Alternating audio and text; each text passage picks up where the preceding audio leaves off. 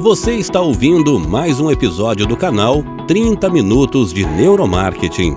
Queremos que você mergulhe com a gente no mundo da neurociência aplicada a negócios. Nossos podcasts são sempre conduzidos por nossos especialistas em neuromarketing, Cibele Marques de Souza e João Pentanha. Vamos começar?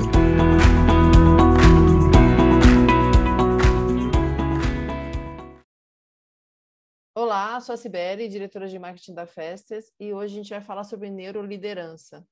Por que, que esse assunto é importante?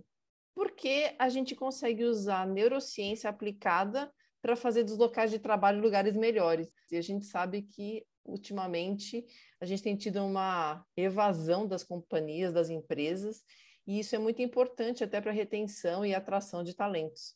A gente está aqui com o Rogério. Rogério, vou pedir para você se apresentar e explicar um pouquinho para a gente como a neurociência se aplica na gestão desse mundo organizacional. Muito bem, é um prazer estar aqui com vocês. Sibeli, obrigado pelo convite. João, me apresentando rapidamente, eu sou engenheiro de formação, trabalhei em ambiente industrial, trabalhei em fábrica, trabalhei como engenheiro de produção fora do país, na Alemanha.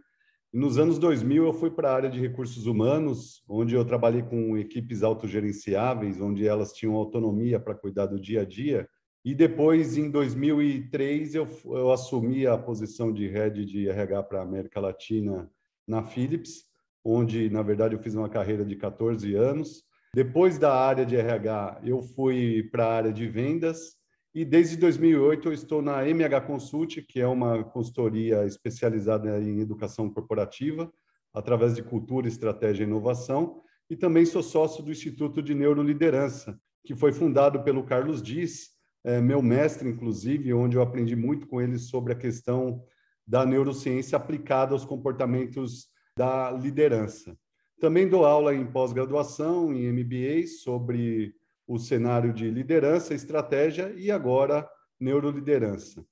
Como é que a gente aplica a neurociência no comportamento de liderança?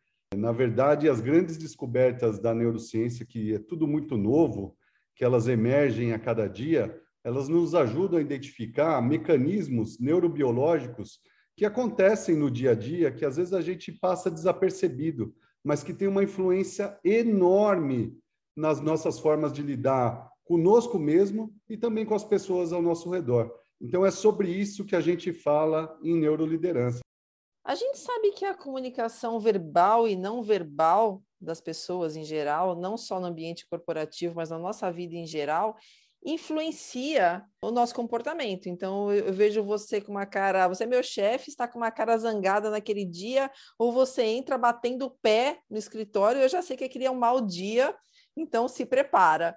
E isso traz descarga de adrenalina para a gente, traz, enfim, toda aquela, aquela carga de hum, hormônios que vão impactar na nossa performance, no nosso dia a dia, e isso é, muitas vezes é bem prejudicial. Então, eu queria perguntar para você qual que é a postura de um líder e de um chefe e como é que ele pode influenciar no bem-estar dos colaboradores? Essa questão é muito interessante, né? Como a gente estava falando no começo, a neurociência tem diversas vertentes, né? E estudos recentes e às vezes uma tese acaba derrubando a outra, mas eu queria falar isso de maneira ampla, né? Quando a gente começa a estudar neurociência, o primeiro ponto que vem à tona é a famosa questão do cérebro trino, que é composto pelo cérebro reptiliano, o cérebro mamaliano, o sistema límbico e o neocórtex propriamente dito. Alguns dizem já que essa teoria já foi por água abaixo, já veio a teoria das emoções afetivas da Lisa Feldman, a neurociência social do Catiopo e assim por diante. Eu acho que a questão aqui é exatamente como é que uma pessoa que está nos ouvindo, uma pessoa que está no ambiente de trabalho e não é um especialista em neurociência, como é que ele aplica tudo isso? E você trouxe essa questão do chefe batendo o pé, né, a questão da comunicação verbal e não verbal. Então, vamos tentar ser bastante prático com isso. Então, o que, que acontece? Tem duas emoções que elas acontecem de uma maneira muito primitiva dentro do nosso cérebro. A primeira delas é o medo. O medo é um mecanismo de defesa. E isso foi programado no bicho, antes no homem mesmo. E por que o medo? É um mecanismo para sobrevivência. Imagina só um bicho andando na floresta e aí de repente ele vê um barulho enorme. Se ele não se preparar para uma fuga, por exemplo, ele pode ser eliminado ou destruído ou morrer propriamente dito em função de não estar atento para esses mecanismos externos que ocorreram. Então, o medo ele é uma característica importante que acontece. E isso acontece no nosso cérebro primitivo. Então, o que, que acontece, né, Sibeli? Para esse nosso cérebro mais primitivo, usando esse sistema que está instalado e não tem como eliminar o medo, um mamute que vem pisar na nossa cabeça, ou um chefe que a gente interpretou que está de mau humor e que vai pedir um relatório para nós no final do dia e a gente não vai conseguir entregar, ele reage da mesma forma no nosso cérebro. Então, basicamente, toda informação que vem de fora, ela é traduzida através de emoções no nosso cérebro. Ela chega no nosso tálamo, que é um grande hub. Então, essa informação chega e é traduzida nesse tálamo, ela vem através dos nossos sentidos, dos nossos cinco sentidos. Depois a gente pode até falar do sexto sentido, aí que está muito conectado com a glândula pineal, mas não é o caso agora. E aí, essa emoção que chega nesse tálamo, ele passa pela amígdala cerebral. A amígdala cerebral é onde ela começa a conectar essas emoções. E ela conversa com uma outra parte do cérebro chamada hipocampo, onde ela pergunta, o hipocampo é responsável muito pela nossa memória. Então ela pergunta assim: puxa, o chefe está vindo aí de mau humor. Hipocampo, nós já tivemos uma experiência similar? O hipocampo vai olhar assim, vai perceber, vai falar: puxa, já tivemos isso e isso não foi legal. O que, que acontece? Ela vai para outra área do cérebro, que é o hipotálamo, e vai falar assim: prepara o corpo porque a gente tem que correr, fugir ou atacar. Então, toda vez que esse mecanismo identifica que uma emoção chegou, ela vai buscar se ela já passou por uma experiência. Se a experiência é negativa, ela prepara o corpo para a fuga e o ataque. O que, que isso significa quando você mencionou adrenalina, né, Sibeli? É que ela conversa com as glândulas suprarrenais e dispara cortisol e adrenalina no nosso corpo. Então, olha só, quando isso acontece, desde um assalto, novamente, uma multi pisando na cabeça, ou uma reunião que você está percebendo como uma situação de estresse ou de perigo, o seu corpo todo está irradiado, está preparado para uma fuga ou ataque. E a fuga ele vai preparar, se ele entender que, eu vou colocar entre aspas, esse bicho é maior que eu. Então, por exemplo, o chefe pode ser um bicho maior que eu. Eu vou me preparar para fugir. O que, que é essa preparação para fugir? É, é, literalmente é físico. Tem mais sangue nos meus músculos grandes, nas pernas, braços, e ele esvazia a energia onde exatamente que eu estou pensando, que está muito uh, conectada na parte do córtex pré-frontal. E aí o que, que acontece? Eu me emburreço, ou seja, quanto mais estressado eu fico, essa adrenalina está jogando para o meu sistema mais funções para que meus músculos se atentam e menos função para o pensamento. Ou seja, quanto mais estressado, mais eu estou emburrecendo. E aí, como é que, como líder, a gente pode ajudar as pessoas a entender esse contexto? Eu acho que o nosso grande papel como líder, Sibeli e João, é ajudar as pessoas a perceberem esses mecanismos, é reconhecer as emoções, é, se perguntar o que é que eu estou sentindo agora? O que, que eu quero a partir do que eu estou sentindo? Então, fazer uma conversa ampla, que a gente chama de conversa eficaz, a conversa eficaz é para que a pessoa reconheça a emoção e lide com a emoção de uma maneira produtiva para ela própria. Porque tem outro mecanismo no cérebro que diz que o cérebro só trabalha para atender as próprias expectativas, ou seja, eu só consigo ser altruísta a partir do momento que eu reconheço os meus egoísmos. Ou seja, eu preciso reconhecer os benefícios mesmo a hora que eu estou sendo altruísta. Então, como líder, para evitar ajudar o outro, porque isso é uma decisão do outro, ajudar o outro a evitar essa descarga desnecessária de adrenalina, Sibeli, eu preciso. A primeira questão é ajudar a pessoa a se perguntar: o que é que você quer mudar nesse cenário? Então, é reconhecer a emoção que está acontecendo e o que é que você quer mudar. Aí a segunda questão para trabalhar com a pessoa: para que você quer mudar esse cenário? Qual é o benefício? E percebam, João e Sibeli, que a grande questão aqui não é perguntar por quê. Toda vez que a gente pergunta por quê para a pessoa, automaticamente ela se conecta com um processo que precisa ser modificado. Quando a gente pergunta para quê para a pessoa, remete-se ao propósito, ao desafio, aonde ela quer chegar. A gente tem até uma tese, um autor que vocês devem conhecer, eu adoro ele, o Simon Sinek, que ele fala do círculo dourado, o comece pelo porquê. E a gente, estudando neurociência, fez uma pequena adaptação. É, não começar propriamente pelo porquê, mas pelo para quê, ou seja, começar pelo propósito. O propósito faz a pessoa se conectar com, não é com uma linha de chegada, mas é muito com legado, com benefício. Muito bem, eu entendo já o que eu quero mudar, entendo o benefício. Agora eu tenho que ajudar a pessoa visualizar a mudança. Isso é uma característica muito do ser humano, que está ligado com o futuro. E o futuro, ele ainda, obviamente, ele não existe. E isso é uma característica da consciência. Ou seja, nós estamos o tempo todo, como líder, ajudando o liderado a trazer consciência sobre o cenário, a não andar no piloto automático. Então, a gente ajuda a pessoa a visualizar essa mudança positiva para ela. E aí, a hora que você começa a perguntar, né, como é que você está se sentindo nesse benefício que você está imaginando acontecer? Você já percebe no semblante da pessoa uma feição de alegria, de prazer, de busca pelo positivo. Então, ajudá-la a visualizar, você já está conectando o pensamento dela com aquele futuro desejado, e aí adivinha o que acontece? O mecanismo interno no cérebro está falando: opa, peraí, está vindo prazer aí. Então eu posso parar de descarregar essa adrenalina porque eu não estou me sentindo ameaçado mais. Então veja, ele continua na sala com o chefe que ele imaginou, o chefe zangado, ou batendo o pé, conforme você mencionou, mas ao, ao, a partir do momento que ele começa a visualizar isso e visualizar os benefícios, ele entende que agir naquele momento pode ajudá-lo a ir ao encontro do benefício. Então aí você vai para a outra etapa. Tá bom, você se visualizando lá, se sentindo bem. O que você acha que você pode estar fazendo hoje, fazendo bem, que atende a demandas do teu chefe ou da organização de uma maneira ampla.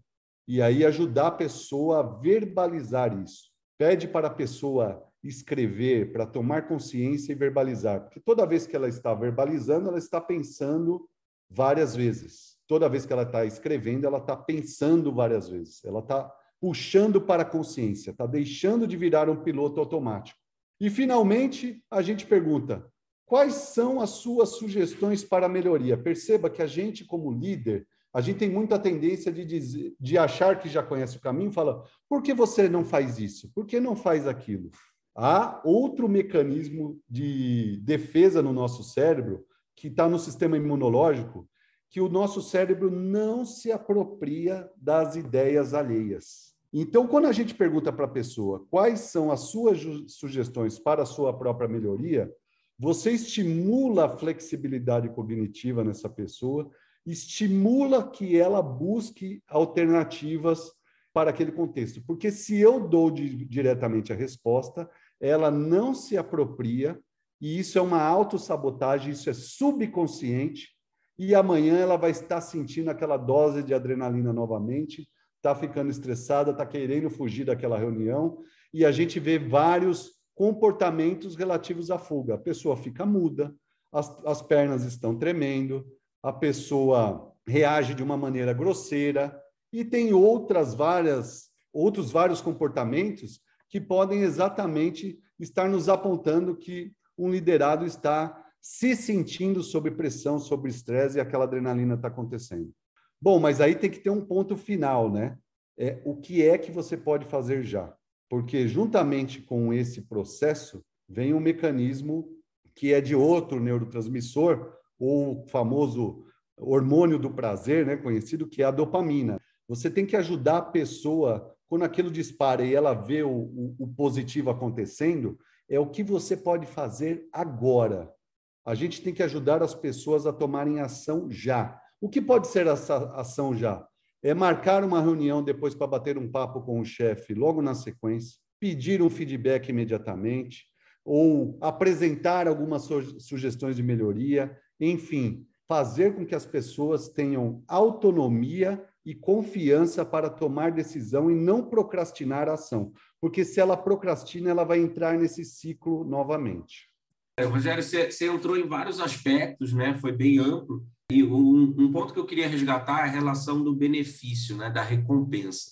Sempre que a gente escuta falar sobre neurociência aplicada à gestão, a gente escuta falar sobre dopamina, que é um neurotransmissor relacionado a esse sistema de recompensa, que não é só ele, mas que ele talvez seja a principal substância que, que está envolvida nesse sistema. Como que você acredita, e complementando o que você já colocou, que o líder pode é, provocar essa liberação de dopamina nos seus liderados? João, essa sua pergunta é muito legal e eu sou apaixonado por um, um mecanismo, um processo que acontece que eu estudei na neurociência, que tem a ver com o ciclo de aprendizagem. E, e para mim foi uma ruptura, né? Porque, como eu falei, eu estou em RH desde os anos 2000 e eu gostaria de ter aprendido isso quando, desde quando eu estava no mundo corporativo e eu acho que é uma grande quebra de paradigma para todos nós que estamos envolvidos com o mundo da educação. Então, sob o aspecto da neurociência, como é que funciona o ciclo da aprendizagem? Primeiro é quando eu tenho um resultado que é diferente de uma expectativa, eu vou chamar aqui para nós de erro. Ou seja, erro é toda vez que há um resultado diferente de uma expectativa. Então, vários exemplos. Eu tenho uma meta de vendas para bater de mil, eu fiz 800, houve um erro. Resultado diferente de uma expectativa. Meu chefe pediu para eu entregar um relatório no final do dia, eu não entreguei. Houve um erro. Resultado diferente de expectativa. E isso é muito legal, porque às vezes a gente olha para o ciclo de aprendizagem no ambiente de trabalho, no ambiente educacional, mas o ciclo de aprendizagem funciona dentro de casa. Eu estou fazendo arroz, deixei o arroz queimar e agora vou ter que pedir comida no iFood e aconteceu um erro. Ou seja, um resultado diferente de uma expectativa. Então, o tempo inteiro, para a gente aprender, só existe um caminho: é lidando com erros. Ou seja, sempre no nosso dia a dia há resultados diferentes de expectativa.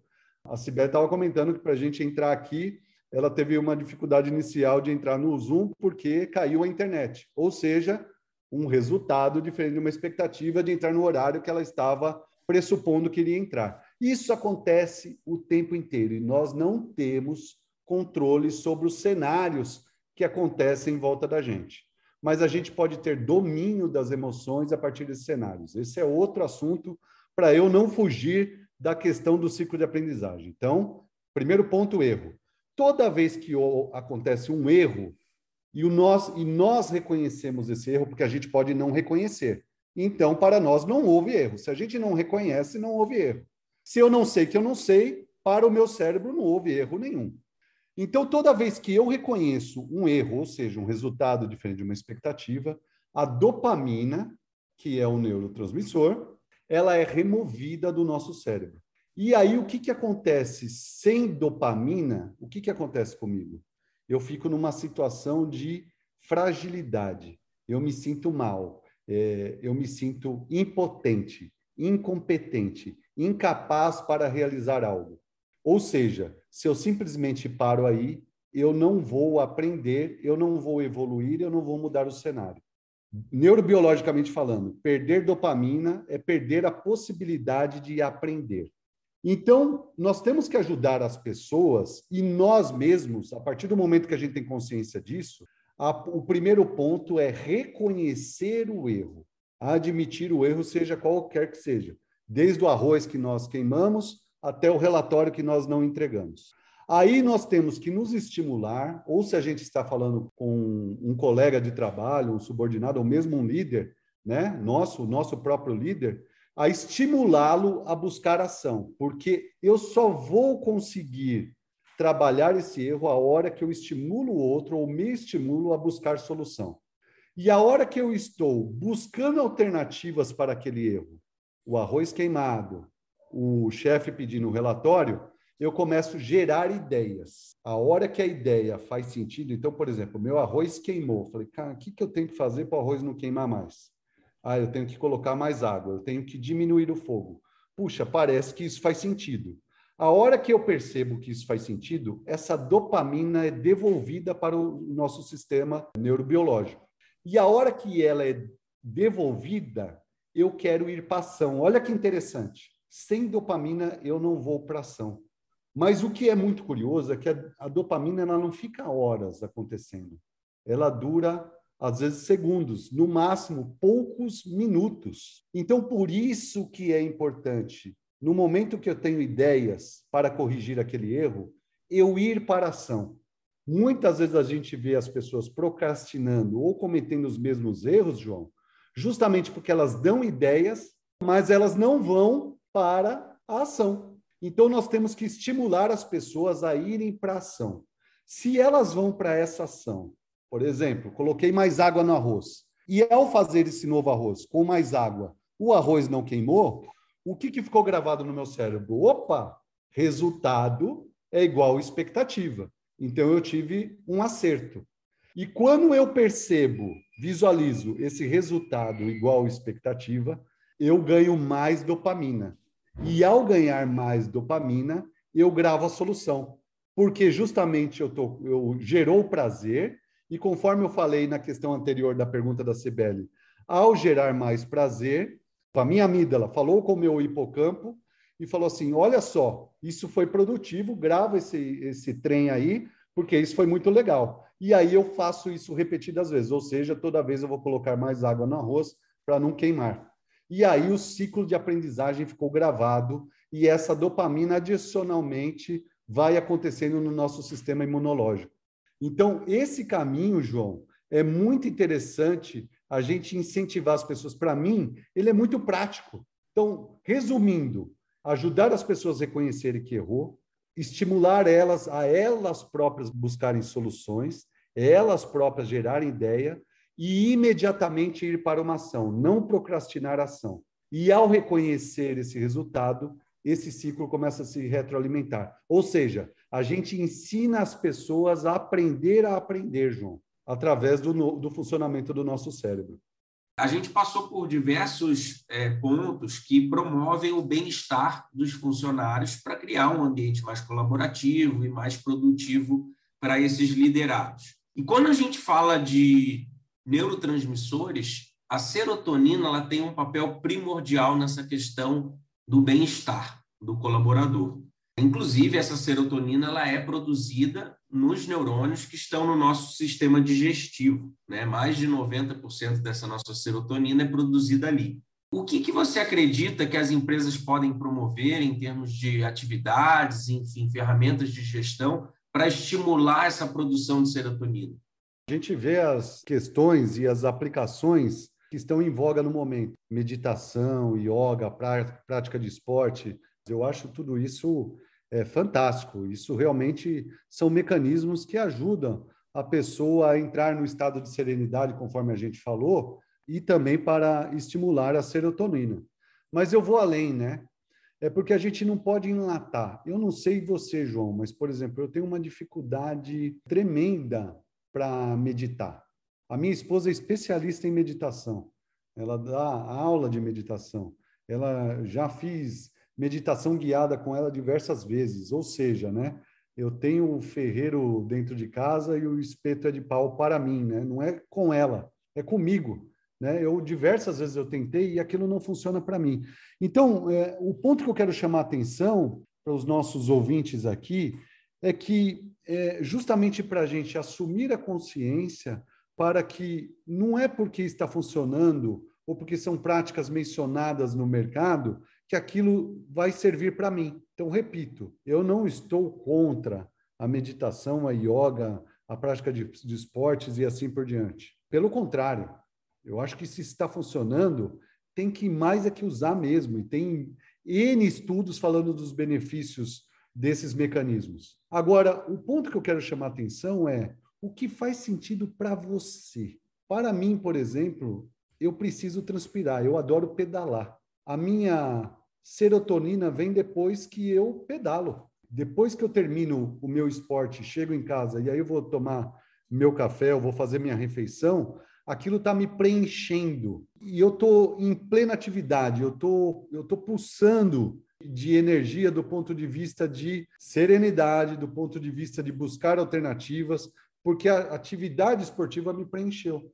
Com a minha esposa já é a meditação propriamente dito. Então eu acho que a gente enlatar e buscar alternativas que sirva para todo mundo o tempo todo, na minha opinião, não faz sentido. Então nós temos que ensinar o indivíduo, na verdade, a buscar os seus propósitos, conforme a gente já falou e as suas serotoninas e as suas dopaminas. Então, às vezes, pode ser tocar um instrumento, pode ser pintar, pode ser ler, pode ser trabalhos altruístas.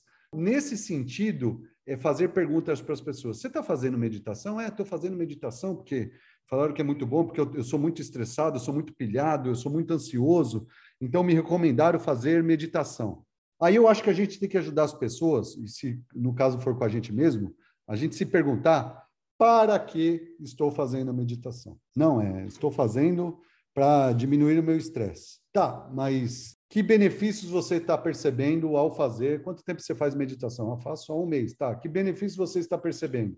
Então, ajudar a pessoa a reconhecer se está dando benefício, que ela realmente reconheça, tome consciência disso para que ela continue fazendo repetidas vezes. A gente fica eficaz justamente quando qualquer ação vira hábito. E aí é que a gente vira eficaz.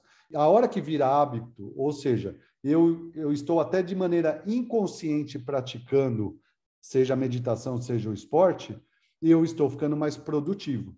Então, para a gente ficar eficaz em qualquer natureza, a gente precisa transformar em hábito. E hábito, a hora que está rolando, que está no flow, ele é subconsciente. Mas para eu potencializar isso, eu tenho que trazer para a consciência.